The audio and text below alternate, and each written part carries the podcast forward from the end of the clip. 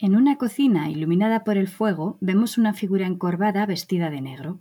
Las llamas iluminan su cara adornada con profundas arrugas, nariz ganchuda, ojos pequeños, maliciosos y calculadores, manos arrugadas de dedos flacos y uñas negras. A su lado, un gato negro observa el caldero en el que burbujea un brebaje. Apoyada en la pared, una escoba espera a su ocupante, y entre las sombras un gorro negro se dibuja en la percha. Hoy nos movemos entre pociones, gatos, sombreros y brujas. Comenzamos.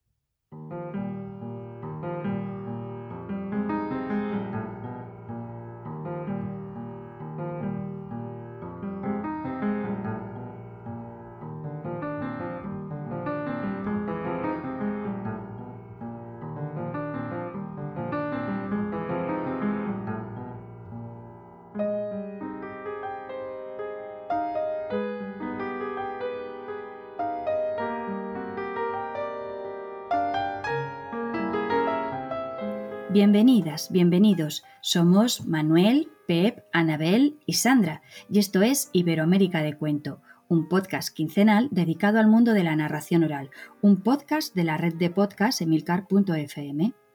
Hoy, en nuestro capítulo número 76, vamos a hablar de brujas, una figura clave en la formación del imaginario colectivo, poderosa y temida a partes iguales, emblema de la maldad, pero también del conocimiento, representación de esas mujeres que se movían fuera del patrón establecido de la buena mujer y que podía encarnar tanto la bondad como la maldad más perversa. Una figura, eso sí, estudiada, admirada o denostada desde tiempos inmemoriales. Pero antes de ahondar en el tema, Anabel, Manuel, Pep, ¿qué tal estas semanas? Hola, bueno, como siempre encontrarme con ustedes es una alegría, eh, más allá de todo lo que pasa alrededor nuestro, así que eh, muy feliz de estar acá y de, estar compartiendo este momento de brujas y, y, ¿por qué no de gatos? Que acá tengo uno de cada lado, así que podríamos decir que de gatos también. Hola Sandra, Anabel, hola Pep. Pues nada, encantado de, volver a asomarnos por aquí y oye que nos quedamos con la cosa esta de, las brujas en el cuento de Año Nuevo y, mira, pues que al final, al final nos, nos has enredado con esto. Así que encantado, encantado. Queridas, querido, hola, hola a todas y a todos los que nos están escuchando. un placer, ya sabéis, estar en el podcast una vez más y más. Y vamos a hablar de brujas, que es un tema muy sugerente. Y me encanta que no lo hagamos cerca de Halloween, sino que estemos ya como en enero, a otro ritmo, en otro nivel. Alejémonos de ahí y, vinculémonos a los cuentos de tradición oral que en cualquier momento del año se pueden contar y escuchar y disfrutar. Y encontrarte en ellos, en medio del bosque, pues una buena bruja. Eso, eso, vamos, Pep. Y no solo en cuentos. Si tú subes por Huesca, aquí todavía tenemos brujas. Y todo el año, ¿eh? no solo para, para, todos los santos, todo el año, todo el año, como dices. Bueno, como decimos, la figura de la bruja nos llega desde tiempos inmemoriales. Quizá ella sea la representación de la sabiduría mal comprendida, del mal que todos somos capaces de encarnar. Por eso debía ser representado en una figura concreta que aliviara la conciencia colectiva. Un chivo expiatorio que encarnara esas cualidades denostadas en el día a día, en la rutina cotidiana Por eso encontramos ya brujas en la mitología. Pep, ¿nos hablas un poquito de esto? Bueno, pues yo voy a hablaros de las brujas en la mitología griega y ¿qué queréis que os diga? O sea, mm, os, habéis metido en un berenjenal grande porque la mitología me encanta, la mitología clásica griega me encanta y cada nombre es un hilo del que puedes tirar y van saliendo muchas historias y encima eh, las tres figuras de las que voy a hablar, las tres mujeres, las tres brujas, son una estirpe importante, conocida, y cada nombre tiene cada vez más peso. La última de ellas tiene historias que podríamos estar aquí hablando como, no sé, todo el podcast, dos podcasts, no lo sé. En fin, vamos con la primera. La primera es Hécate, que em, de alguna manera es considerada la reina, la diosa de las brujas. Hécate en realidad era una diosa que provenía de otras tradiciones y que como se hacía antes, ¿no? Era muy habitual, bueno, antes y ahora y se ha hecho siempre, los griegos pues la integraron como titánida a la que Zeus dio muchos poderes. Eh, de hecho, podía darte facilidad, por ejemplo, eh, de palabra. en los juicios. Esto nos parece estupendo, eh, que tenga que ver también un poquito con lo nuestro. Y de hecho, mucha de la magia que se eh, vinculaba a Hécate era magia de palabra, es decir, tablillas, por ejemplo, en las que se escribían cosas y ahí se hacían las ofrendas y se deseaba que esas palabras que estaban ahí escritas se cumplieran. ¿no? Bueno, voy, voy. Eh, como os decía, Hécate podía dar facilidad de palabra en juicios o en asambleas. También podía dar la victoria en pruebas deportivas, en guerras, etc. Bueno, sin embargo, pues acabó especializándose de alguna forma como diosa de la magia y de los hechizos se aparece a los magos en forma de animal, esto suena, de ahí viene también esa cierta vinculación al gato, ¿verdad? ¿Eh? Eh, en forma de animal, en las noches de luna clara, en las encrucijadas, la encrucijada, qué, espacio tan importante siempre cuando hablamos de eh, caminos que se cruzan, obviamente, pero de mundos que se cruzan y de viajeros o de lugares donde hay que tomar decisiones que a veces pueden ser muy desafortunadas o muy afortunadas también. ¿no? Es la diosa de las almas de los muertos, es invocada contra la locura, está presente en el nacimiento y la muerte de los humanos, es la diosa asociada, como os decía, a la encrucijada, pero también a caminos de entrada, a luz, a magia, a brujería, a conocimientos de hierba y plantas venenosas, a fantasmas, necromancia y hechicería. Lo de la necromancia, si queréis lo podéis buscar porque es fascinante. o si queréis os explico que en realidad es coger un cadáver, abrirlo y leer el futuro en sus entrañas. ¿no? Una cosita así bien interesante. Bueno, era representada tricéfala o con tres cuerpos. Y, esto lo han copiado muchas otras eh, religiones, no sé, se me ocurre, la, la Santísima Trinidad, por ejemplo, ¿no? ¿eh? Eh, a veces estaba representada con una copa o un cántaro, por el tema de los hechizos, los brebajes, y a veces con antorchas en la mano. También con la idea esta, ¿no? De, de, iluminar en lo oscuro, de un conocimiento que va más allá de donde la razón alcanza. ¿no? Bueno, esta es Hécate. Hécate, en, algunas de las tradiciones, tuvo hijos, tres hijos en concreto. ¿eh? Una de ellas es Circe, era Circe, otra de ellas era Pasífae, y otro de ellos es Eetes. Eh, es, que, me da mucha risa Eetes porque es como es como el extraterrestre en plural Eetes. Bueno, vamos allá. Entonces, Madre mía. Lo siento, de verdad. Es que me lo he pasado muy subido, bien. Subido una bicicleta con el dedo iluminado. Yo me lo imagino así en la, en la astronomía griega. En, lugar de varita, dedo. En claro, lugar de varita, claro, claro. Pero fijaos, o sea, solamente de los hermanos. De Etes hablaremos más, es el rey de la Colquide y, saldrá más adelante. ¿eh? Pero de Pasífae podríamos hablar largo y tendido. De Pasífae, de Minos, de Creta, del Minotauro, del laberinto, de Dédalo, que aparecerá también más adelante. O sea, eh, cada nombre es un hilo del que podríamos tirar, como os decía antes, y anudar un montón de historias. Bueno, de Circe que es la que nos importa hoy, eh, se dice o se decía que era inteligente, fuerte e independiente. De hecho, Circe eh, es una hechicera muy poderosa, aparece en dos de, los, de las grandes historias de la mitología clásica, eh, que es la Odisea y el viaje de los argonautas. O sea, en, quizás los dos grandes momentos de referencia importantes, ahí aparece Circe viviendo en su isla, en su isla de Eea, ella sola, tan ricamente, tan acompañada de todos sus animalitos. ¿eh?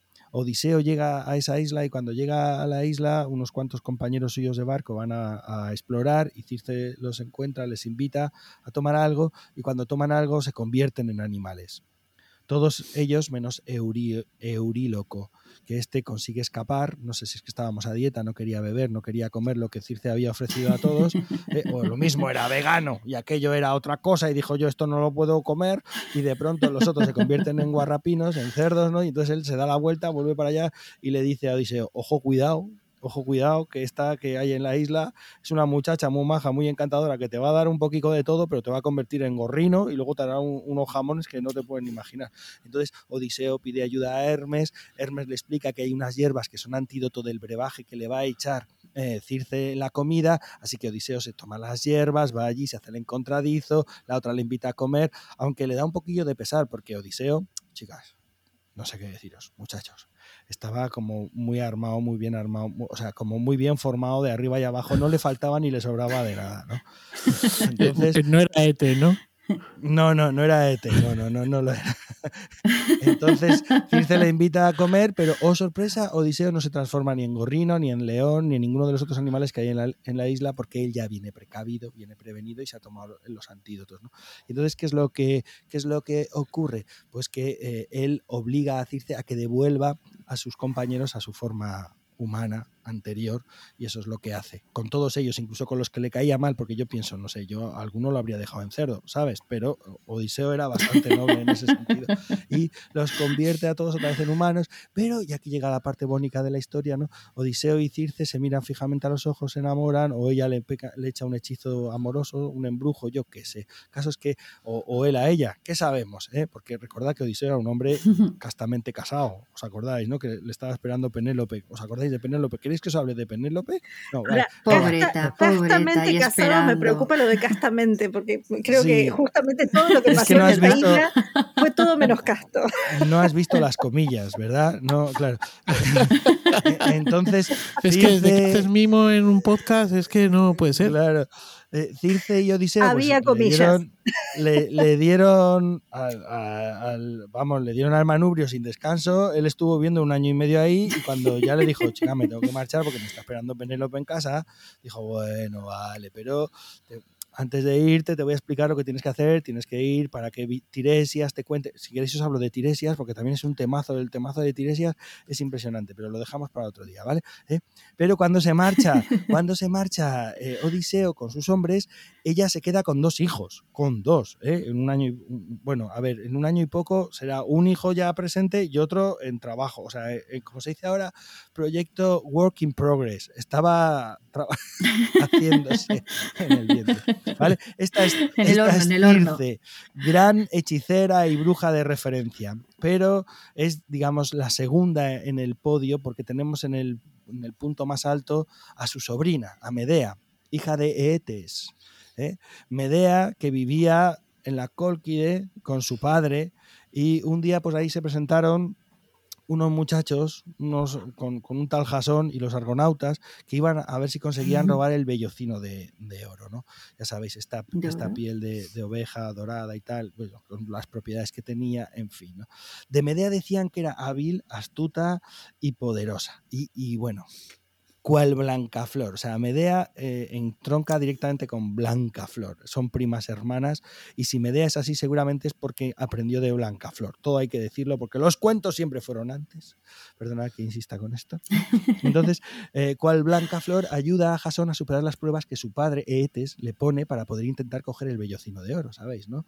El primero de ellos es uncir el yugo a dos toros con pezuñas de cobre que echan fuego por los hollares. O sea, claro, entonces ella le dice, mira, no te preocupes, eh, te voy a echar un potingue para que te libres del fuego y esto os va a sonar de algunos, eh, de algunos cuentos tradicionales. Y luego tiene que uncir, eh, y cuando ya los ha uncido, tiene que arar el campo con esos bueyes y además sembrar los dientes del dragón, creo que se llamaba Cadmo, del dragón Cadmo. ¿eh?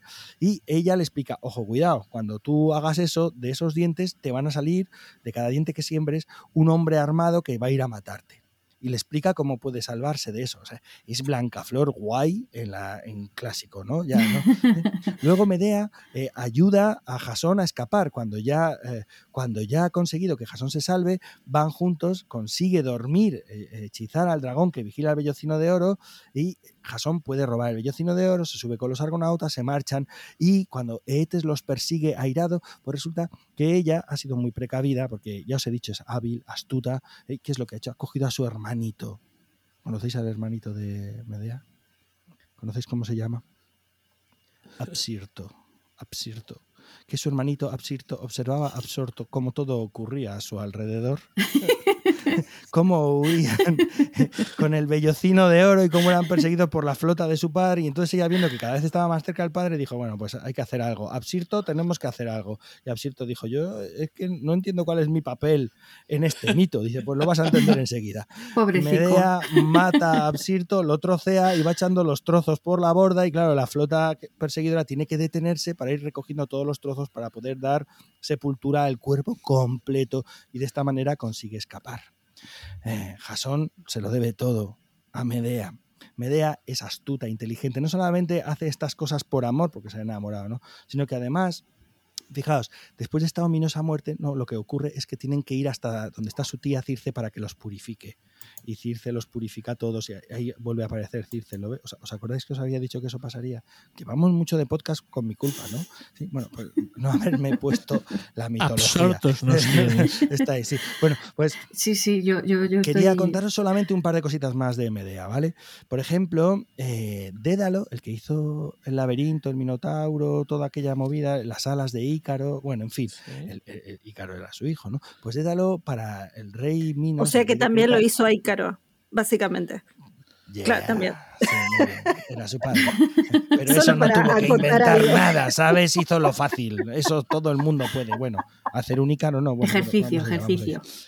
Entonces, eh, ¿qué ocurre? Que había inventado un, ah, ¿cómo se llamaría? Una especie de robot, Talos. ¿Os suena? Un robot que era invencible, salvo por una eh, vena que tenía en el tobillo. Y entonces no había forma de tocarle la vena del tobillo a Talos. ¿Y qué hace Medea? Lo embruja, lo hechiza, lo vuelve loco, entonces empieza a autolesionarse hasta que una patada se rompe la vena y por ahí Talos se muere. Y así consiguen. Y así ella una y otra vez consigue vencer todos los problemas que tiene Jasón para llegar a su casa. Y cuando por fin llega, ¿qué hace ella? Pues acaba con el que está suplantando a Jasón en el trono. Y cuando ya acaba con el que está suplantando, eh, creo que se llamaba Pelias, Pelias, el usurpador del trono. Es que tiene también su una historia, tío, si ¿no? queréis os, os la cuento. ¿Cómo? E- Ese era su tío. Eh, no estoy seguro, ¿eh? Mm. Anabel dice que sí. No lo sé. Si queréis hacemos una paradita aquí y me voy a investigar. es un tema que me interesa mucho. Creo que sí, Porque porque, como el vuelvas- heredero era Jasón, pero creo que justo, o sea, muere el padre de Jasón, el heredero es Jasón, y entonces llega el, el usurpador. Y creo que precisamente el viaje lo tiene que hacer para devolver el trono, para que le devuelvan el trono. Creo, ¿eh? Recordar así. Dispara. Puede venga. ser, ¿eh? Lo estás diciendo y estoy recordando ahí. Ahora te diré una cosa. ¿Sabes cómo acaba Medea con Pelias? Es que es fascinante. No. Coge un cordero y lo echa, un cordero viejo, y lo echa en una cazuela hirviendo, a una, una olla grande hirviendo, ¿no? Y por artes mágicas saca de ahí un cordero joven. Y las hijas de Pelias que lo ven dicen, oh, fascinante, nuestro padre está súper viejo. ¿Podríamos hacer lo mismo con él? Y dice, Uh, sí, claro. Claro, claro. Si lo hacéis, vuestro padre va a salir súper joven. Cogen al padre, lo matan, lo trocean, lo echan ahí y chica, no sale ni joven, ni viejo, ni nada. Y así es como ellas acaban con su padre. Y eso también aparece Pero en hizo un muchos caldo. cuentos. Hizo un caldo. Eso no aparece, Venga, eso no lo trae. venga, Aparece en muchos cuentos en el pájaro Sí, dorado y en muchos otros cuentos ese motivo Sí. del que uno entra y con el sudor del caballo muchas veces se unta y así no, no se quema y sin embargo luego entra el otro y ya no sale. Ni- Eh, bueno, no, está, no está en Basile, no está en Basile con las dos hermanas viejitas que una se va de un, creo que era un carpintero para que le pase el cepillo de acero Ah, para bueno, sí, rejuvenecerla. uh, sí, ahí sí, ahí pero, las tenés. uh, Bueno, sí, también. otra versión, pero el mismo Oh. motivo cambia un poco, pero mismo, mismo. Bueno, el Eh, caso queremos es que, rejuvenecernos. Sí, sí. el caso perdón. es que se tienen que ir eh, de Yolcos porque como ha acabado tan mal Pelias, pues se van y hay un momento en el que Medea y Jasón viven felices en Corinto, hasta que resulta que el rey de Corinto se fija en Jasón y le ofrece su hija, ¿eh? que se llama Creusa en algunas versiones. Y entonces, la- claro, Jasón dice, chica, no pasa nada, tú y yo vamos a seguir siendo así súper amigos, pero me voy a casar con esta otra. Y Medea ha recordado todo lo que ha hecho por él, ¿no? Entonces, Medea es súper conocida por esta parte del mito, ¿no? Que manda un vestido envenenado a la novia, ¿no? sin rencor, le dice, sin rencor, te voy a mandar un vestido guay.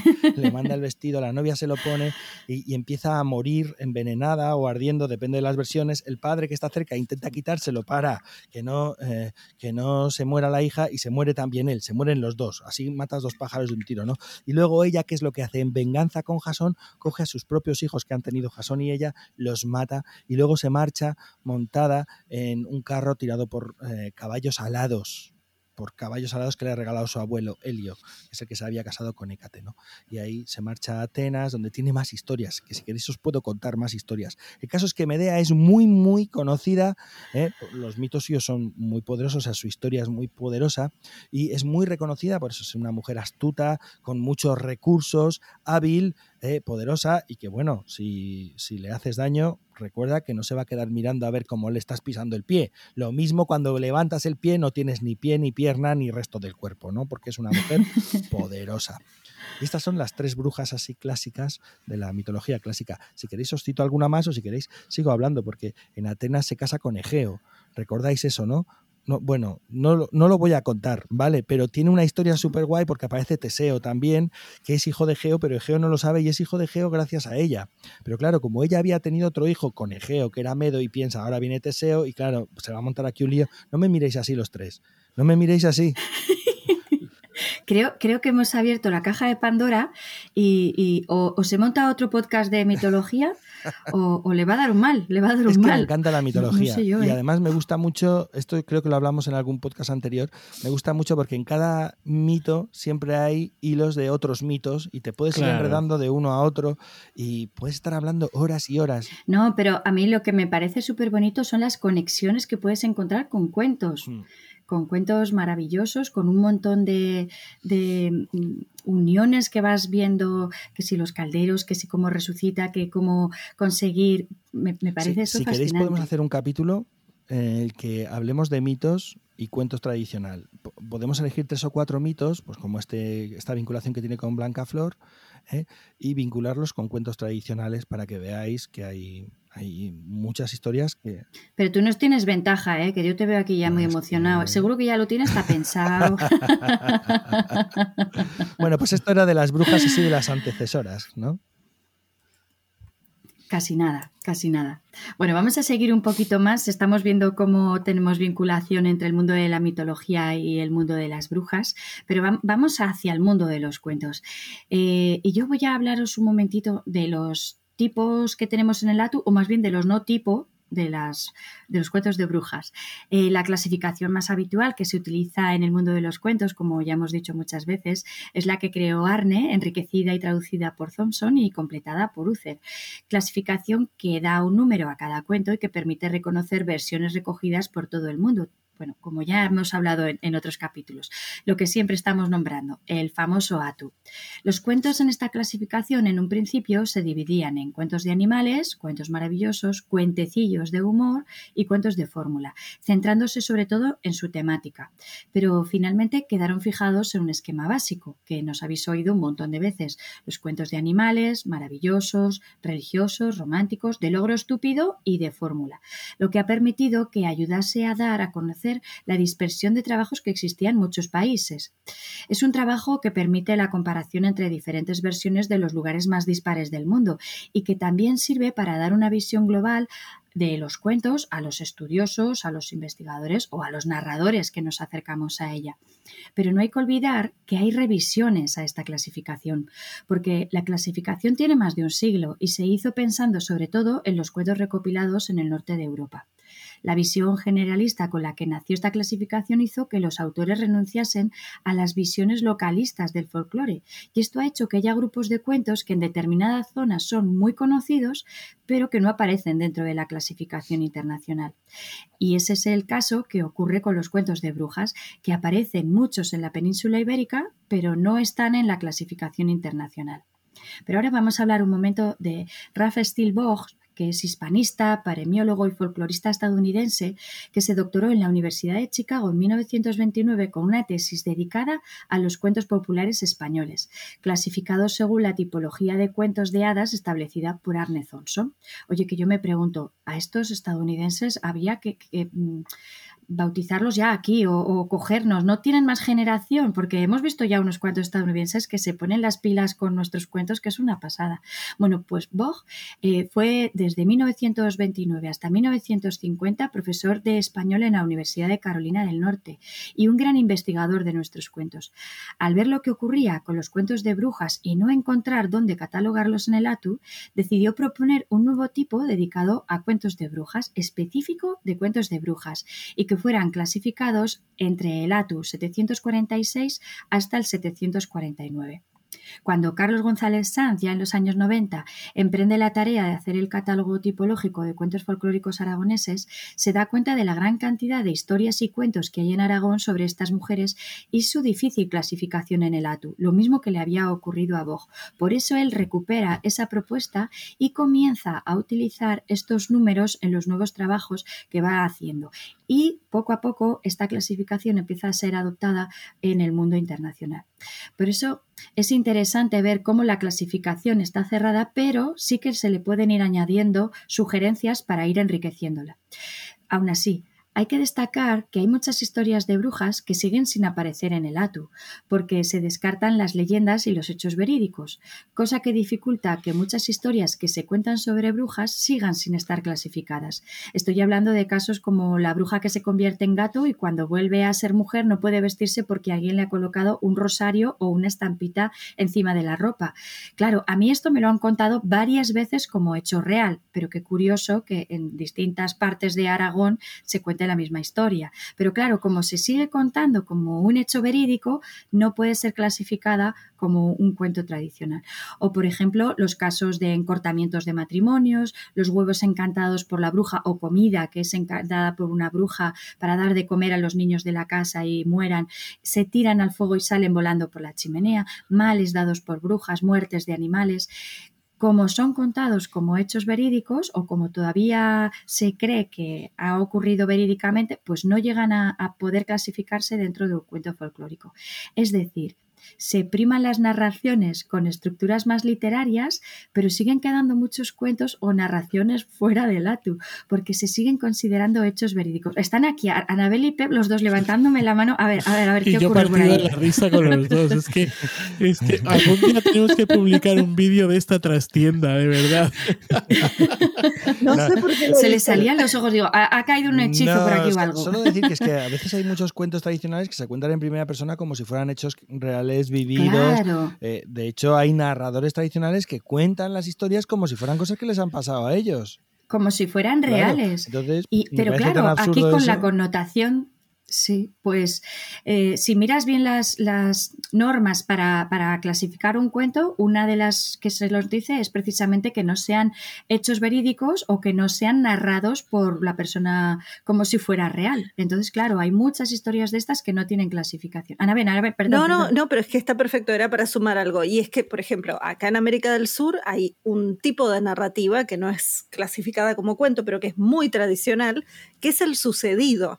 El sucedido es aquello que está casi es una leyenda, que es algo que le pasó a alguien en primera persona y que a la vez es muy rico dentro de la tradición oral y que tal vez em, tendría que empezar a considerarse si no es algo muy característico de la tradición hispanohablante. Claro, Digo, el, problema es que el problema es que las leyendas tampoco entran en el atu. Claro, es verdad. Igual es muy loco, porque hace muchos años sí algunas leyendas entraban, digo, porque justamente cuando Arne propone, las leyendas también entran. Eh, lo que pasa es que, bueno, después es como que se pone un poco más purista, pero en un momento es como que entraba, porque hay algunos textos narrativos que ingresan dentro del tu original que uno los mire y vos decís, esto es un mito, esto es una leyenda, pero, bueno, es otra discusión, es otra discusión. esto es otra cosa, lo de contar una, historia, mm. o sea, el, padre de Conso todos los cuentos que contaba los contaba en primera persona, como que fueran cosas que le pasaba a él. Sí, son cuentos con Atu, todos. A mí me, claro, me los contaba. Claro. Chenque Salca, que ha estado acá en el programa ahora el año pasado, una de las cosas que ella contaba era que la mitad de los cuentos tradicionales que ella conoce los contó por su abuelo, los conoció por su abuelo, pero descubrió que eran cuentos tradicionales cuando empezó a investigar folclore, porque dijo, pero para, esto le pasó a mi abuelo cuando era joven. o sea, aquí estaba total, decía, pero ¿cómo puede ser? Y ahí se dio cuenta de que el abuelo... Yo tengo, tengo informantes así, tengo informantes así que lo ponen todo en, en primera persona, y si no pasa a ellos, les pasó a a alguien muy cercano y, con esa tercera persona de otra persona del pueblo, pues, pues eso ya lo, traen, porque además es una manera también de, atraer al público. Al, oyente, de engancharlos diciendo esto. y bueno, y muchas veces terminas de grabar un cuento y te dicen, pero esto pasó de verdad. ¿eh? Y esto es lo que ocurre mucho con las brujas, que claro, no llegan a ser cuento folclórico porque siguen insistiendo en que pasó de verdad. Bueno, de todos modos, el ATU yo creo que pues, es una herramienta súper interesante, eh, muy importante para, para poder trabajar y es una herramienta viva. O sea que si Bog y Carlos unieron fuerzas y se pudo abrir satus para meter algunos de los cuentos de brujas, bueno, pues en vete a saber cuánto tiempo, igual algún sucedido también llega a poderse clasificar aquí dentro, Anabel. Y vete a saber si los sucedidos que no pasan en Argentina también están pasando por aquí. Y comparamos si no, no son tan diferentes. Pero bueno, vamos a avanzar un poquito más y vamos a, conocer más sobre estas mujeres. Lo curioso de este personaje de las brujas es que podemos encontrarlo en muchas culturas. Suelen ser mujeres feas y avejentadas, vestidas de negro, hecho bastante curioso que señalaba el etnógrafo Rafael Andoz, quien nos dejó esta reflexión. ¿Por qué las brujas son mayores, feas, les faltan dientes, mal, van mal peinadas y suelen vestir de negro? Pues porque en la cultura tradicional solían ser las viudas, vestidas de ese color por convención cultural, mayores y sobre todo peligrosas, pues no tenían un hombre en su casa que las vigilara, un elemento discordante dentro de la cultura patriarcal. Pero vamos a fijarnos más bien en el mundo de los cuentos, en el folclore. Manuel, ¿tú nos puedes hablar de estas famosas brujas, Baba Yaga, Befana? Sí, pues, pues de esas voy a hablar. Vamos con, con la primera, Baba Yaga, que ya apareció por aquí cuando estuvimos haciendo el especial sobre mm, Afanasiev o. Eh, bueno, a ver, Baba Yaga. ¿Quién es Baba Yaga? Baba Yaga es una anciana sobrenatural que vive en las profundidades de un bosque en Rusia. Es una bruja de la tradición eh, eh, de la narración oral y la tradición oral eslava y que bueno pues que vive también sobre en una casa que tiene unas patas de gallina rodeada de árboles y rodeada de unos cráneos brillantes que tienen una luz y que además en algún caso dona alguno de estos cráneos en alguno de los de los cuentos eh, sus historias, sus hazañas, pues varían y puede ser desde, desde alguien que devora, que practica el canibalismo, hasta puede ayudar, como el caso del cuento que contamos aquí, ah, eh, eh, que he citado anteriormente. Papayaga es vieja, huesuda, arrugada, con la nariz azul, porque además eh, una de las cosas que hace es que come eh, frutos, bueno, come, eh, en algún cuento parece que come, ¿cómo se dice esto? Flores de color azul. Baba Yaga es un personaje, bueno, pues del que uno se puede enamorar, porque además es que, es que yo creo que, es así, de enamorarse o detestarlo totalmente, aunque supongo que esto irá un poco con, con la edad, ¿no?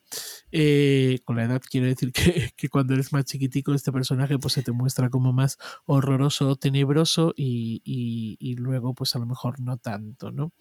Eh, Baba Yaga puede ser perversa, puede ser cruel, puede ser malvada, generalmente se come personas, eh, generalmente come niños, sus dientes son unos dientes de acero, de hierro, eh, que rechinan y bueno pues viaja montada no en una, no en una mm, escoba, sino que viaja montada en un almirez, en un almirez, eh, una especie de, olla, dicen en algunos de los, de los cuentos. En un mortero. En, un mortero. Sí, en un mortero, un mortero. sí, un mortero. a mí, a mí me fascina lo del mortero, ¿eh? porque me parece que es como eh, lo, el instrumento más antiguo de la humanidad, el mortero. Mm. Debe haber morteros de hace un millón de años.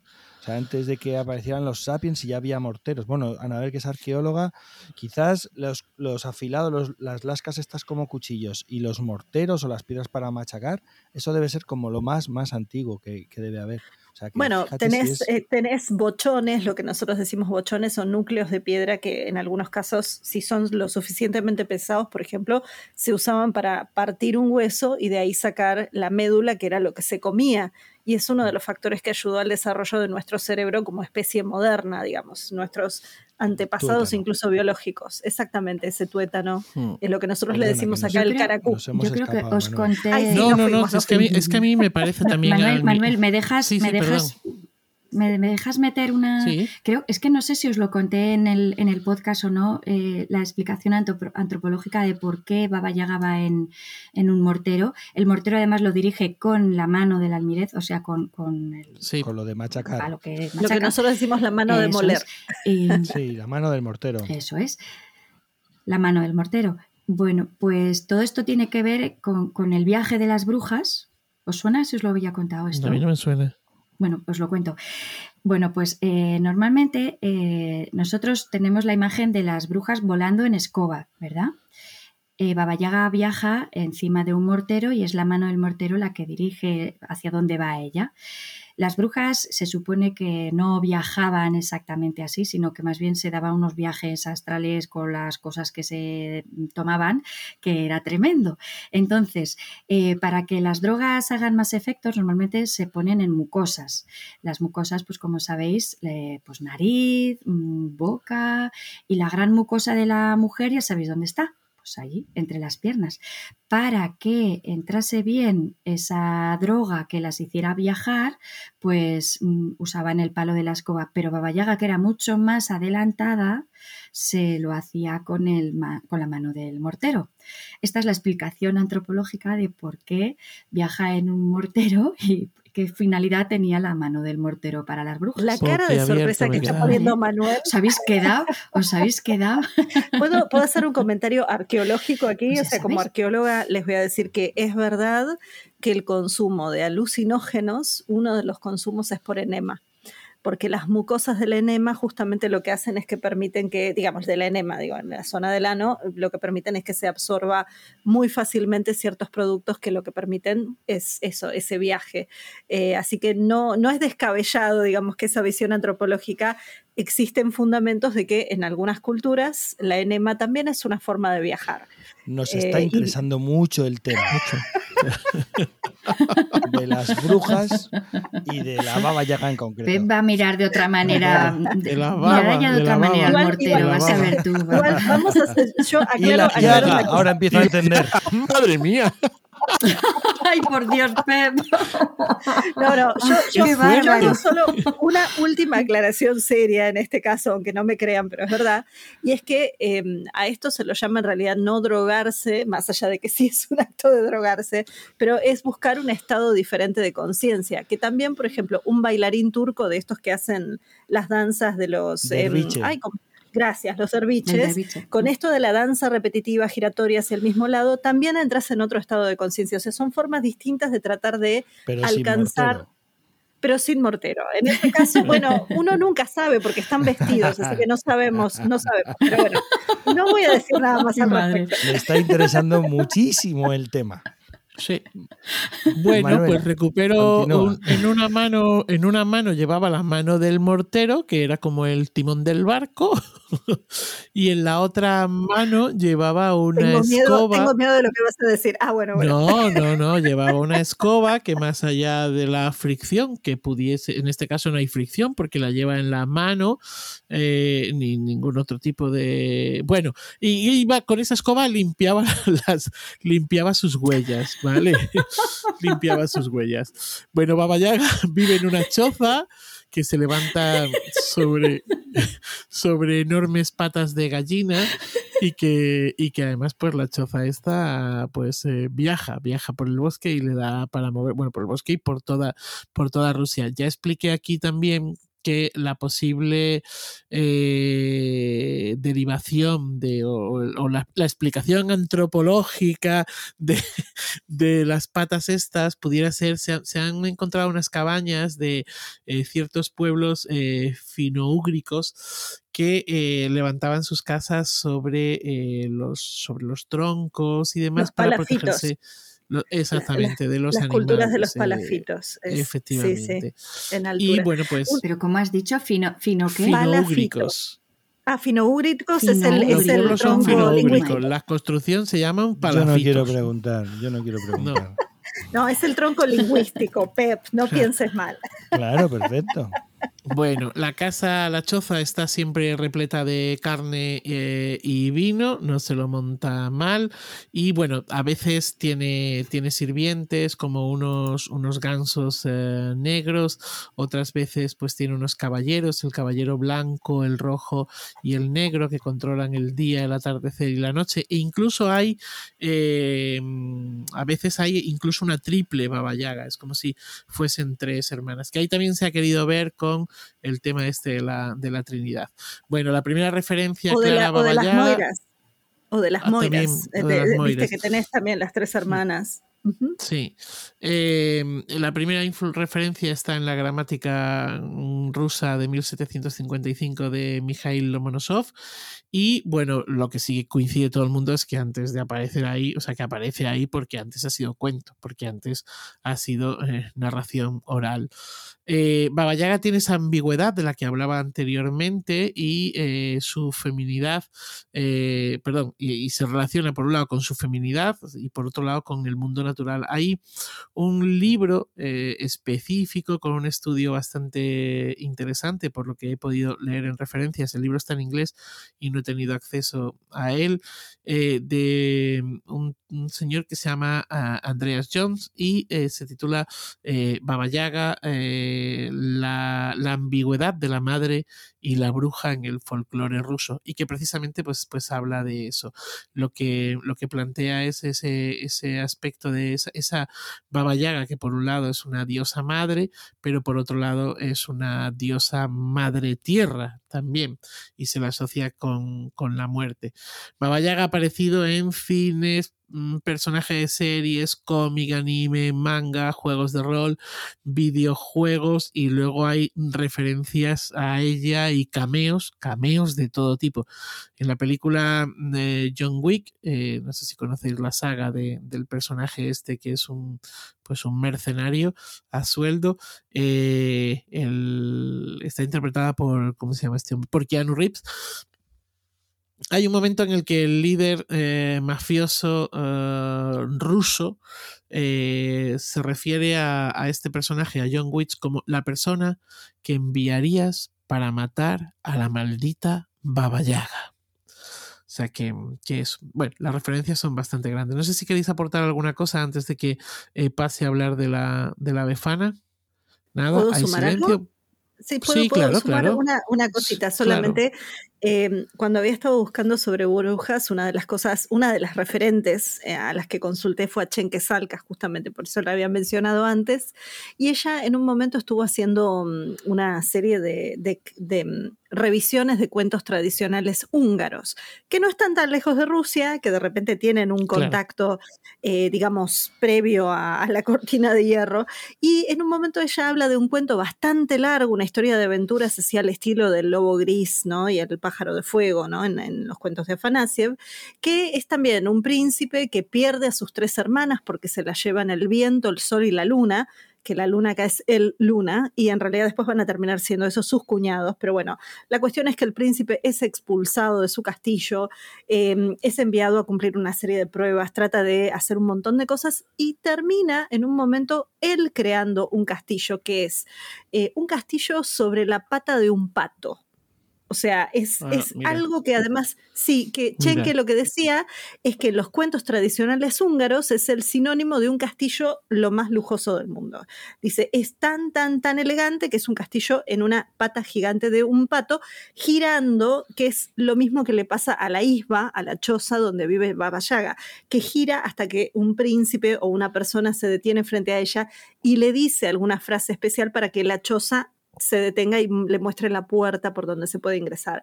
Bueno, Mm. además de este punto en común, El segundo punto es que en algún momento el príncipe termina, bueno, no es un punto tan en común, pero termina vagando dentro de una cueva, eh, termina pasando por 12 cuevas hasta que finalmente encuentra a una bruja. Eh, esta bruja se había comido a toda la gente que vivía alrededor, pero tenía 12 hijos ladrones y es ella la que lo termina ayudando al príncipe. Y también lo que decía mm, Chenke cuando hablaba sobre este, sobre este cuento y sobre esta bruja era que esta bruja tenía una característica, vos mencionaste la nariz de Baba Yaga, de color azul. Bueno, las brujas húngaras tienen la nariz de hierro. Entonces, todas las brujas, todas las brujas húngaras tienen nariz de hierro, tanto así que si alguien te dice que es muy fuerte o que se te va a ganar en una pelea, dicen, te voy a ganar o te voy a golpear tan fuerte, tan fuerte, que es como si tu, como si tu nariz de bruja de hierro se pegara a un imán. O sea, a ese nivel, digamos, tienen una expresión en húngaro que es ese tipo de amenaza. Así que vayan tomando nota si quieren enojarse con alguien, ¿no? Y las brujas, estas húngaras, se llaman Vasoru Baba. Eh, que significa justamente eh, bruja de nariz de hierro. Así que esos puntos en común con esta Baba Yaga, porque quería traer esta nota de color, me pareció tan, tan simpático, ¿no? Con, con su variante para, para compartir. Eso solito. Sí. Pues es que es muy interesante esto que cuentas. Continúo con la befana y luego verás cómo esto se junta por ahí en algún, en algún momento. La Befana es una, es una bruja de origen italiano. Eh, eh, bueno, es una bruja eh, que es una, bruja anciana, es una bruja buena, bastante descuidada, suele vestir un pañuelo en la cabeza, zapatos rotos, y lleva un saco y, vuela por los, por los tejados de las casas en la noche entre el 5 y el 6 de enero. ¿Os suena esto de algo? Es como el, Papá Noel, pero en el momento de los Reyes Magos. O sea, es una maravilla. Lo que pasa es que es... Es los Reyes Magos que no, llegan a todo. Entonces, claro, en Italia dijeron, venga, venga, que se encargue ella. Su propia sucursal. Sí, esta bruja, a diferencia de, la anterior, eh, es una bruja que suele estar siempre sonriente, que desciende por las chimeneas y lo que hace es que deja en, los calcetines de los niños y de las niñas, pues deja dulces, bombones, caramelos o si se ha portado uno pues no tan bien o menos bien, pues deja ese carbón dulce. El término befana es una abreviatura de la palabra epifanía en latín y también de eh, la palabra, de una palabra en griego cuyo pronunciación me es absolutamente imposible y que significa aparición. Y se celebra, pues como digo, en el día de la, de la Epifanía. Eh, en la tradición cristiana, pues eh, se cuenta que eh, la historia de la bruja Befana pues está vinculada o ligada a los Reyes Magos, ¿no? Y entonces cuenta la, leyenda que cuando los Reyes Magos se dirigen a Belén para entregar los regalos al, al niño Jesús, los presentes al niño Jesús, pues se pierden y están desesperados. Y entonces allí el Melchor, el Gaspar y el Baltasar dicen, ¿y ahora qué hacemos? Y en ese ahora qué hacemos, pues aparece una anciana. Y entonces dicen, pues vamos a preguntarle a esta, a ver, a ver si esta sabe. Y entonces le dicen a aquella anciana que, que iba con un cabello blanco, con una ropa oscura, con un pañuelo en la cabeza, eh, que por dónde se va a Belén. Y la anciana les dice, pues por ahí, tenéis que seguir este caminico que hay ahí y así eh, llegáis a Belén. Y entonces estos le dicen, bueno, es que usted no sabe quiénes somos nosotros, que nosotros somos Melchor, Gaspar y Baltasar.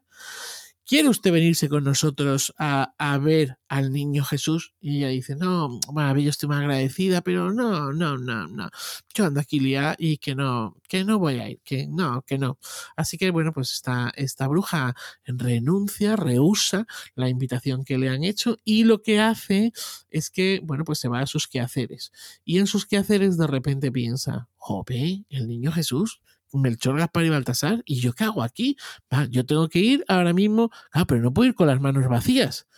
¿Qué hago? Pues lo que sé hacer, dulces, bombones, caramelos. Así que la, mujer esta, anciana, se pone a cocinar, cocina, cocina, prepara esos dulces, esos caramelos, esos bombones, esas chocolatinas, esos chocolates, y con todo eso se va en busca del niño Jesús. Y dicen que desde entonces hasta ahora, pues eh, la befana sigue buscando al niño Jesús, que no ha encontrado el camino a, a Belén, y entonces, bueno, pues pasa por por las, eh, entra por las chimeneas de las casas y a los niños y a las niñas pues les deja esos detallitos. La befana se ha convertido incluso, y aquí es donde enlazo con lo de Anabel, lo último que ha comentado Anabel sobre la Yaga, se ha convertido incluso en un referente temporal en la expresión, eh, o sea, en, en, en, la cultura italiana, ¿no? Y dice, bueno, esto va a durar hasta la befana sea, esto va a durar hasta la befana, cuando algo se va, se va a prolongar muchísimo en el tiempo. Y también hay una, una expresión en italiano que es algo así como credere en la befana, eh, que quiere decir, pues eso, que eres un ingenuo, que es que, es que hasta crees en la, en la befana. El origen acá de esta versión, figura. Acá la versión local es la frase de crees en los Reyes Magos o crees en Papá Noel. Cuando te dicen Claro. eso es que crees cualquier cosa. Sí, sí. Mm. El origen de la befana se podría vincular probablemente, vamos, probablemente no se vincula eh, con toda seguridad con tradiciones agrarias eh, paganas relacionadas con el comienzo eh, del año. Y, y, bueno, pues en este sentido, quizá la característica de las características de esta anciana pues tendría relación con que el año termina y pues cuando empieza el nuevo año, pues es un, es un renacer. De hecho, en la propia, eh, hay unas zonas de la Lombardía, por lo que he estado mm, golisqueando, hay unas zonas de la, de la Lombardía donde lo que se hace es que el último jueves de enero se quema uh, muñecos que están vestidos con ropas raídas y que podrían ser una representación, pues precisamente también de la, de la befana. Hay una hipótesis que vincula la befana con una fiesta romana que se desarrollaba al comienzo del, del año eh, en honor del dios Jano, que es el dios de las puertas, y de la diosa Estrenia. Y esto es muy interesante porque es que Estrenia, o perdón, de Estrenia, de la diosa Estrenia, deriva el término estreno, estrenar. Y es que en la época, en la fiesta romana de, las estrenas, del estreno, se intercambiaban regalos. Esta costumbre se ha mantenido eh, y es muy, muy, muy interesante porque, claro, yo esto cuando lo he leído he dicho, me cago en la leche, pero si es que esto es lo que hace el abuelo uh, materno de mi hijo. Y es que cuando, cuando llega la, la, Navidad, cuando llega, en concreto, cuando llega el cambio de año, da las estrenas. Él siempre, yo lo escuchaba decir, eh, te voy a dar las estrenas. Y las estrenas era dinero. Me he puesto a investigar y resulta que es que precisamente viene de ahí.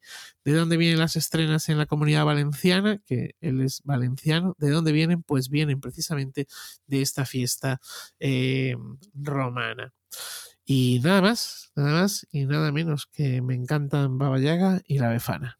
Es una belleza esto que compartiste, Manuel. Bueno, pues hay un aspecto curioso eh, que dentro de los estereotipos que representan estas mujeres, que a veces son, son buenas, a veces, muchas veces son malas, pero la línea que separa lo uno de lo otro es bastante difusa. Anabel, ¿nos podrías hablar de la relación entre brujas, hadas, madrastras, el bien, el mal y todo esto que simbolizan y que encarnan? Bueno, acá tengo como una especie de gran, gran, gran bolsa de, de, de, cosas, pero quería, sí, compartir un poco de eso, citando a um, Jack Sipes, que justamente ustedes saben que es un autor que a mí me gusta muchísimo y que en el irresistible cuento de hadas justamente tiene un capítulo dedicado a Baba y a las brujas en general.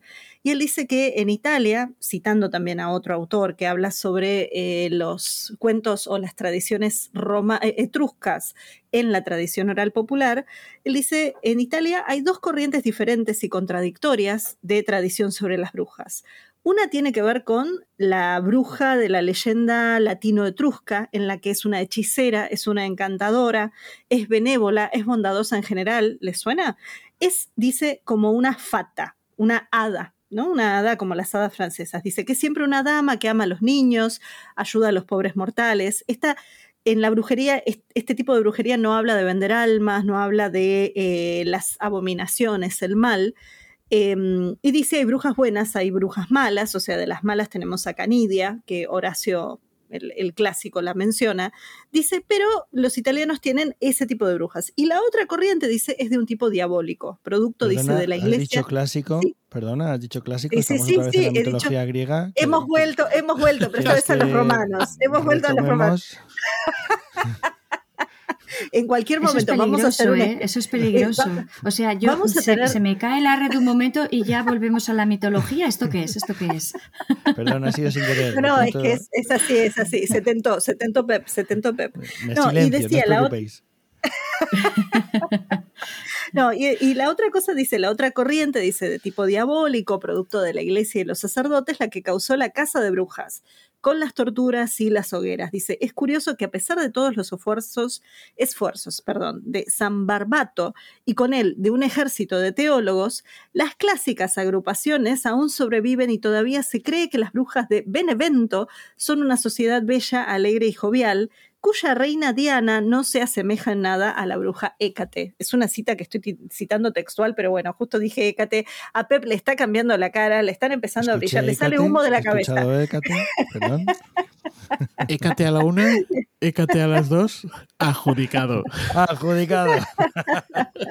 bueno, en principio, con esto que vos preguntás, Sandra, yo creo que hay, hay un tema que me parece que está bueno marcar, y es, eh, no hemos hablado todavía de algunas características de las brujas estas perseguidas, como esto que, que, hablábamos, ¿no? De las hogueras. Justamente Sandra había dejado ahí una nota preciosa que decía que las brujas de los cuentos tradicionales no, no, no tienen ese sombrero de bruja, sino que justamente en los juicios donde se las juzgaba a las mujeres por brujería, en los trayectos que se recorrían desde la cárcel hasta donde se las juzgaba, se las paseaba con unos conos hechos de papel sobre las cabezas o cucuruchos o sombreros puntiagudos y así nació el gorro negro de las brujas, ese que lo tenemos tan popularizado ahora.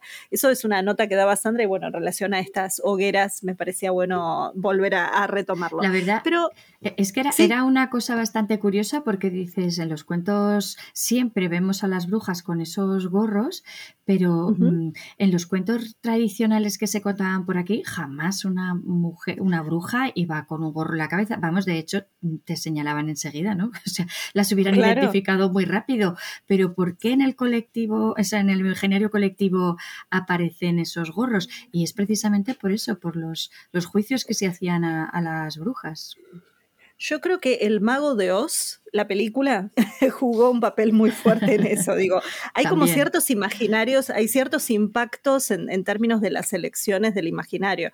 Vos incluso describías ¿no? estas brujas con verrugas, con la nariz pinchuda, con la risa cascada. Y en realidad, eh, y acá justo más allá de los estereotipos de brujas, hadas y madrastras, eh, yo quería traer que también tenemos como en distintas culturas la representación de la brujería es algo muy distinto. Acá tenemos eh, la bruja como representante o contraste del cristianismo, como una práctica del paganismo, en algunos casos como una forma de quitarle poder a esas mujeres que están solas y que son peligrosas o que piensan o que tienen un cierto conocimiento de, medicina o de salud o de curación o de, bueno, tal vez algunos otros sistemas que no voy a decir cuáles son. Em, pero después están haciendo unos comentarios acá alrededor mío que no, no, no quiero, me estoy tentando de risa por culpa de hoy. Hoy estamos muy, muy prendidos de brujos. Pero bueno, eh, acá, acá no digo que el diablo ha metido la cola, sino la bruja. Pero bueno, volviendo a esto, volviendo a esto, estas brujas. Em, también, o sea, eh, tenemos, por ejemplo, acá en América del Sur, eh, la brujería es algo que se practica, que está muy presente incluso en culturas originarias. Y ahí muchas veces la bruja puede ser buena o mala. Por ejemplo, entre los mapuches vos tenés la machi, que es la persona que tiene conocimiento sagrado, conocimiento de medicina, de curación y espiritualidad, y tenés el calcu. El calcu es un brujo. En general se dice que es el calcu, aunque en algunas historias aparece como ella.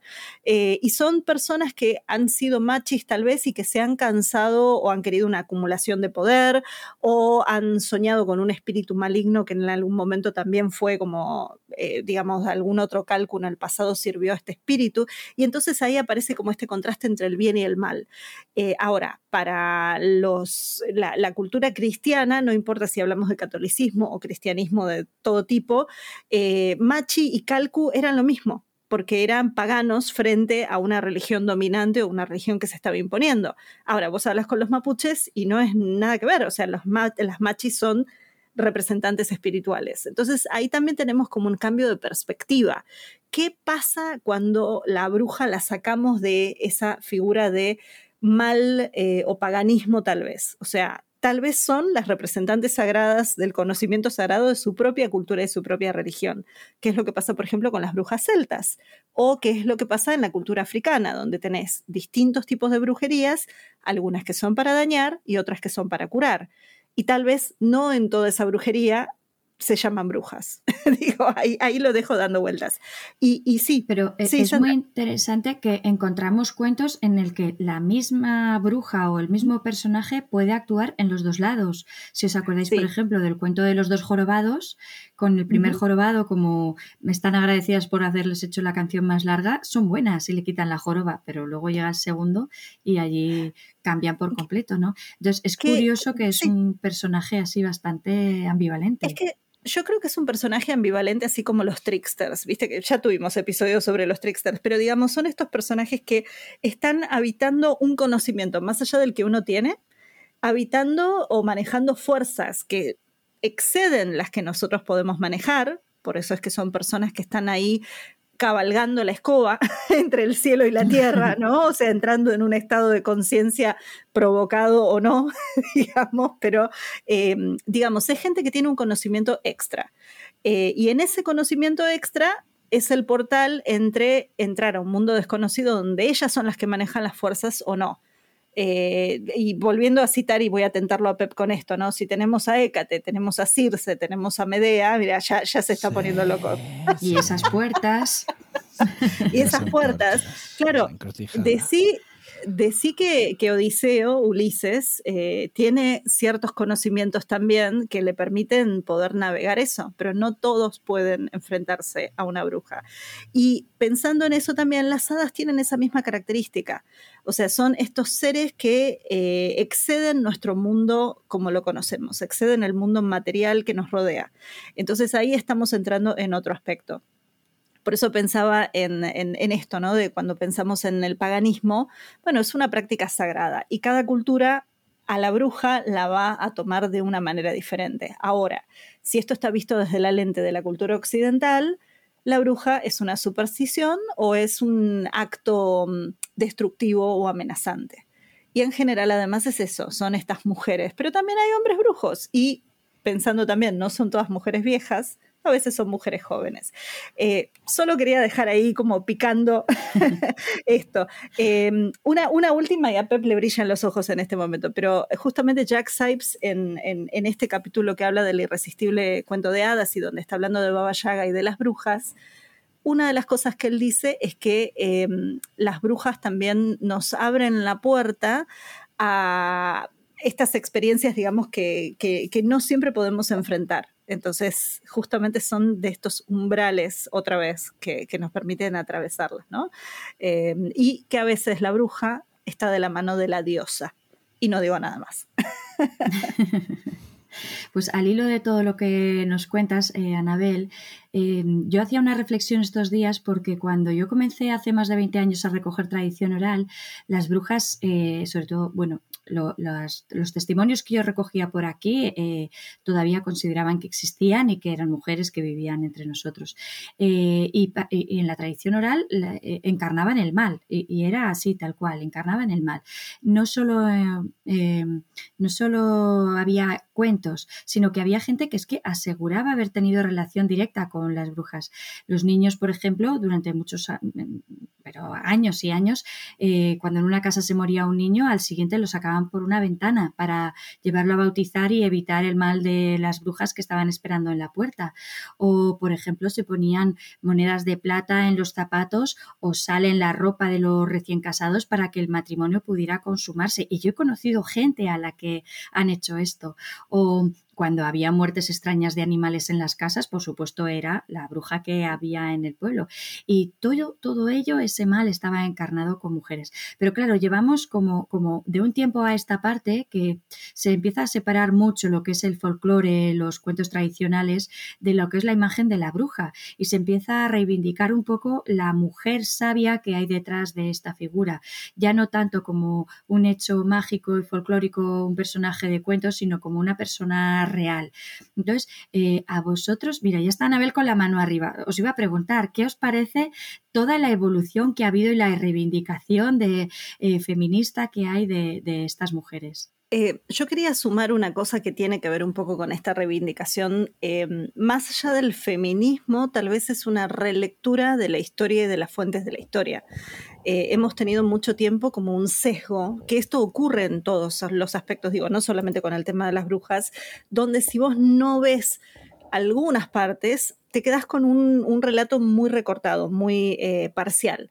Entonces, una de las cosas que se habla es de que parte de la peligrosidad podía ser porque tal vez eran mujeres que sabían hacer abortos o que de repente eran las que parteras que ayudaban en los partos. Digo, hay todo un aspecto muy vinculado también a los nacimientos, que fíjense que también ocurre con las hadas. Esto lo marca Sipes, ¿no? Las hadas francesas al menos son las hadas que ayudan a que la reina que no puede tener hijos le pide y es el hada el que le concede el don, ¿no? Siempre está muy vinculado a estos ciclos y y ciclos para futuros herederos. Pero bueno, era un detalle solo que quería sumar. Y, mm, y creo que sí que hay una reivindicación y también hay una nueva exploración no solamente de la figura histórica, sino también incluso de nosotras como, digamos, como personas eh, hasta con nuestros propios cuerpos. Digo, hay mucho, hay mucho que se habla de los rituales de las brujas cuando estaban menstruando o cuando estaban en ciertos momentos de, su vida.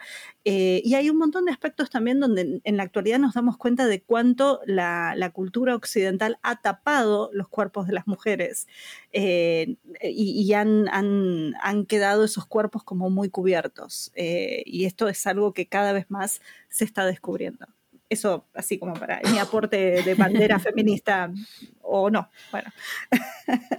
Bueno, eh, ¿continuamos o, opináis por ahí? Sí, sí, sí yo quería hacer un apunte. Los brujos, hablan los brujos. Eh, que Baba Yaga en algunos, eh, en algunos sitios el movimiento feminista ha tomado también a Baba Yaga como, como un personaje emblemático, por eso que decíamos, ¿no? De, de madre por un lado, de, vinculación con la tierra y, también por esa autosuficiencia que tiene. Bueno, en general las brujas son todas autosuficientes, ¿no?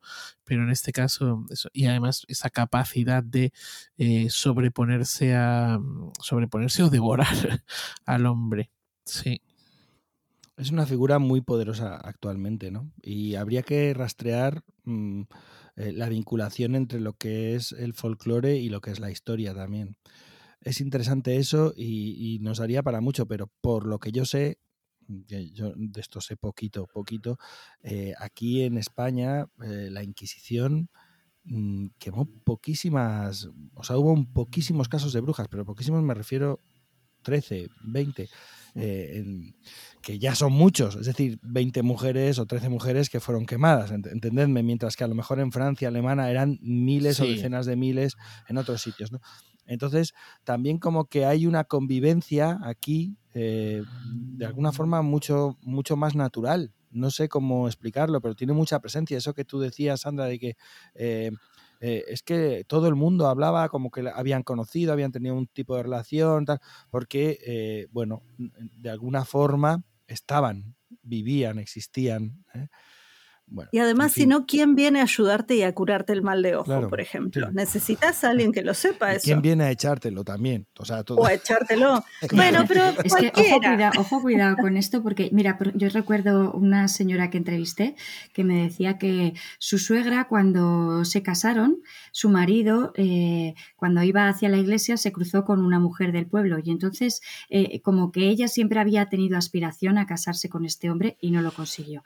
Le dio la felicidad y le tocó en el hombro. Y él recuerda que, le dio como un escalofrío muy grande que le recorrió todo el cuerpo. Se casaron. Una medea. Y por la noche, cuando, cuando el acto había que consumarlo, él se echó en la cama, la mujer fue a echarse en la cama y cuando ella tocó la cama, él se cayó por el otro lado. Él se levantaba, se echaba en la cama y entonces era ella la que se caía. Y así estaban toda la noche. Esto se llama el importamiento. Y no podían consumar, pero podían estar tiempo y tiempo. Y ella me lo contaba que le había ocurrido a sus suegros. Y dices, ostras, es que o hay mucha imaginación o qué pasa aquí. Fantástico, sí. Historias de estas, aquí hay un montón. Pero, pero un montón hechas, hechas así. Y claro, dices, mm, ¿quién tiene ese poder? Estamos todos mm, encantados y nos cuentan estas historias y nos las creemos, o somos todos muy fantasiosos y nos creemos todo lo que nos dicen, acá, o, hay que tenerles tanto miedo que hay que consumar estas historias y seguirlas contando para ser todos prudentes. Bueno, no, se puede consumar esa historia. ¿eh? perdón, perdón, consumar. Me refería a, seguir contando, a seguir contando. Aquí me quedaba la duda de si en España, en España, en España se usa la expresión, acá, acá se usa, dicen, yo no creo en las brujas, pero que las hay, las hay. No sé si allá. Hay una, ah, frase, hay una eso en Galicia, en Galicia es, la de las A ver las haylas. Eso es, a ver las ahí, ahí, tenés, brujas ahora, ahora, que citamos a las meigas, eh, hemos hablado muy poco de las brujas eh, hispánicas, así en general. Has citado tú alguna, Anabel. Si queréis, otro día podemos hacer una segunda parte dedicada a, las brujas hispánicas. No sé lo que os apetezca. Ay, creía que ibas a decir a mitología. segunda parte de. Me apunto, me apunto a las hispánicas. mitología por ahí. Vamos a reconducir. La verdad es que las brujas son personajes bien interesantes y grandes protagonistas de historias. Eh, por eso estoy segura que, entre esa librería que tiene Pep a su espalda y que recorre una pared entera, seguro que tiene, seguro que tiene libros de brujas. ¿Qué, ¿Qué, nos tienes que enseñar? A ver, ¿qué hay por ahí escondido, Pep? A ver, como el capítulo ya va largo, voy a hacer como una referencia así rapidita, ¿vale?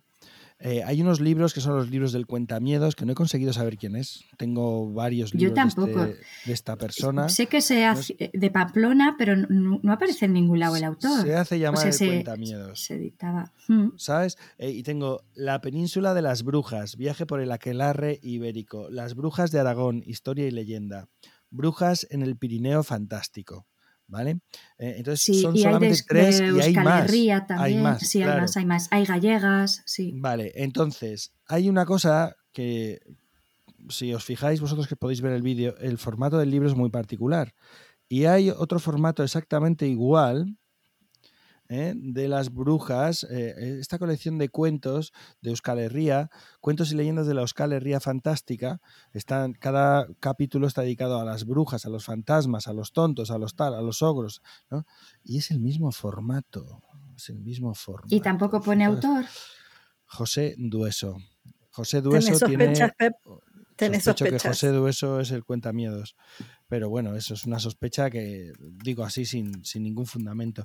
Eh, José Dueso tiene este librito de brujas, de cuentos y leyendas de la Euskal Herria, pero eh, por centrarme quiero hacer como menciona dos libros en particular.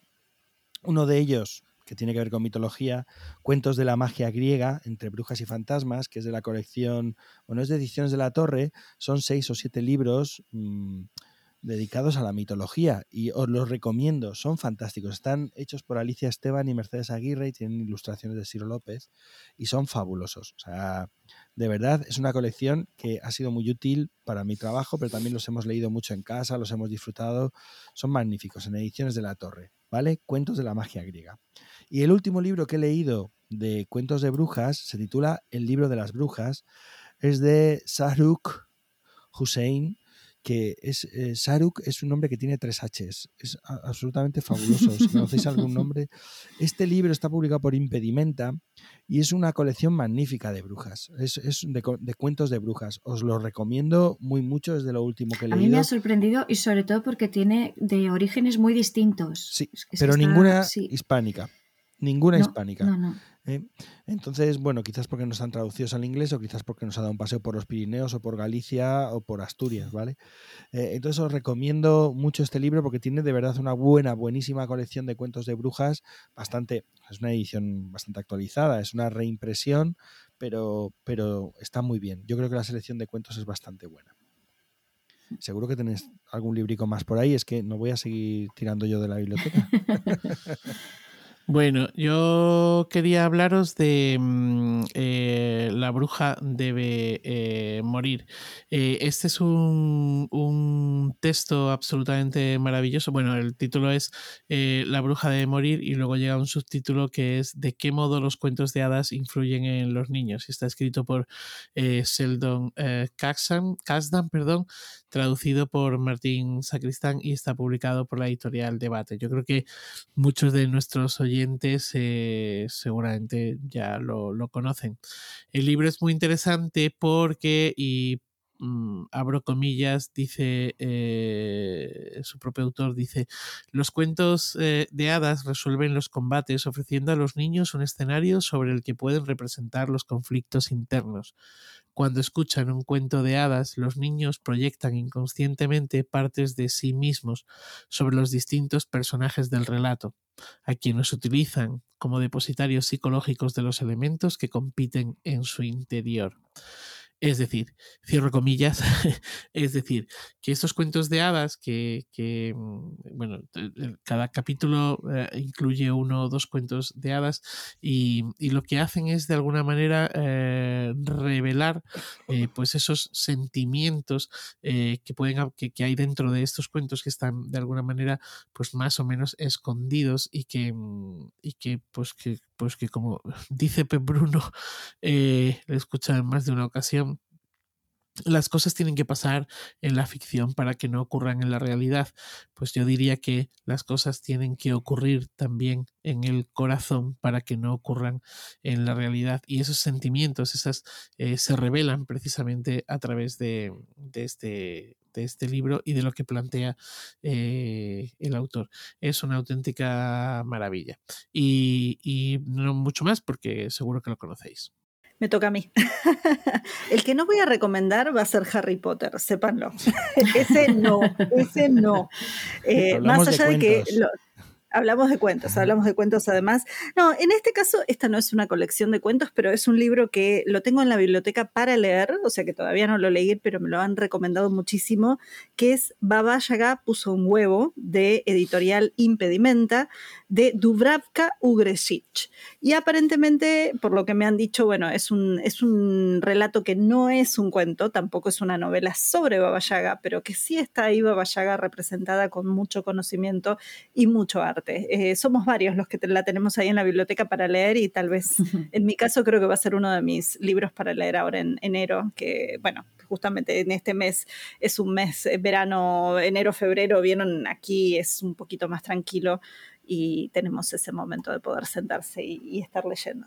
Mm, y, después, en general, yo las brujas que tengo, que serán para el episodio de brujas que hagamos el próximo, Pep, como decías vos, proponías, eh, hay un cuento que a mí me gusta muchísimo que se llama La hija de la bruja caníbal, que es Blanca Flor, pero en una variante que se cuenta acá en el norte de la Argentina y que tiene elementos del el pueblo Com, que es una población indígena eh, maravillosa, que ellos tienen su propia bruja, que es una bruja caníbal.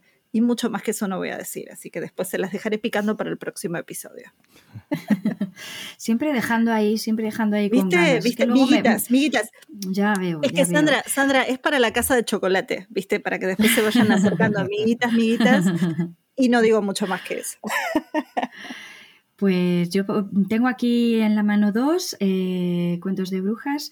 El primero se llama Brujas, demonios, encantares y seres mágicos en Aragón y está escrito por José Antonio Adelice Ledonio García. Es un libro que no solo habla de brujas, pero que sí que están todos los cuentos referentes de brujas que tenemos aquí en Aragón.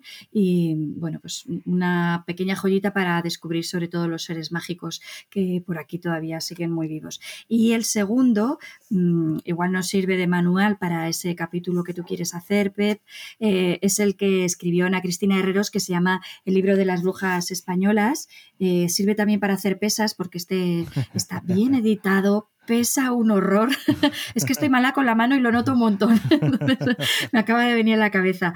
Una verdadera joya, además con un prólogo escrito por, hemos dicho, no lo he dicho, es Ana Cristina Herreros, eh, nuestra Ana Griot.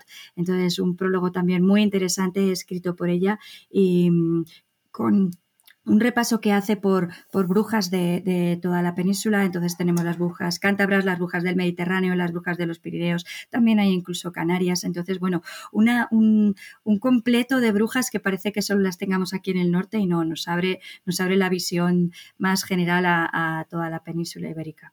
Así que yo creo que mm, igual lo que tendríamos que hacer con tanta bruja ya por aquí en medio es ir montando cada uno en su escoba y, me pido el mortero, me pido el mortero. Míralo, él sabía, sabías, es que... yo, soy más de Almirez, que es más fino. Ay, míralo él. Los de Alcalá, como tienen allí ese, claro, tanta cultura. La Nosotros somos de Almirez. Cervantes. no, pues aquí. Mm. Mortero y mano, mortero y Almirez mano. Le sale, sale el filólogo de adentro. Almirez de Henares. Vayan despidiéndose, señores, señora, por favor.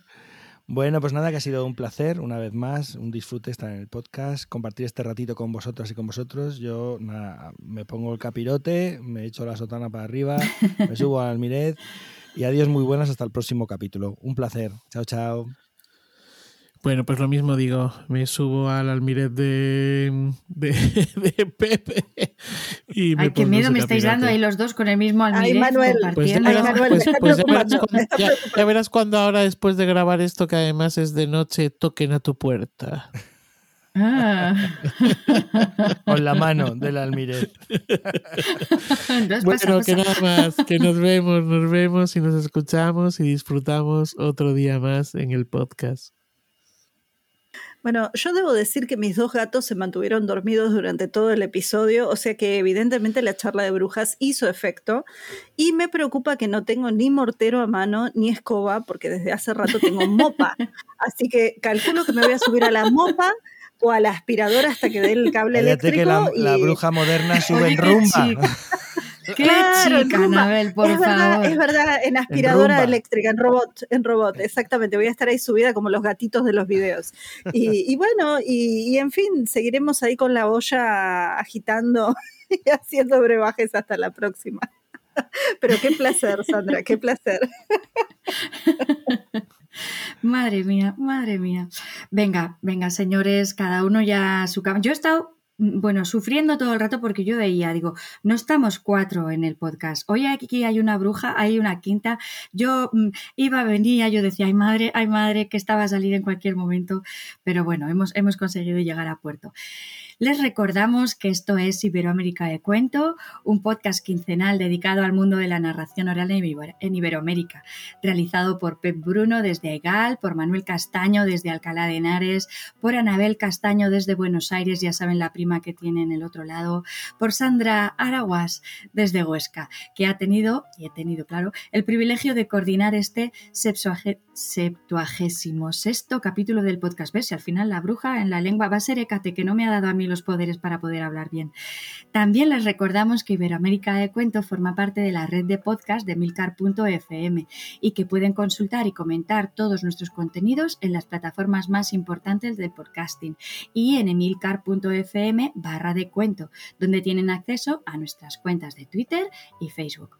Gracias, Jota, por tu trabajo, por correr detrás de estas brujas que nos hacen aquí tropezar con los micrófonos. Gracias, Joan, por la música y gracias a todas vosotras y vosotros por escucharnos, acompañarnos y dar sentido a esto que hacemos. Nos encontramos en los cuentos.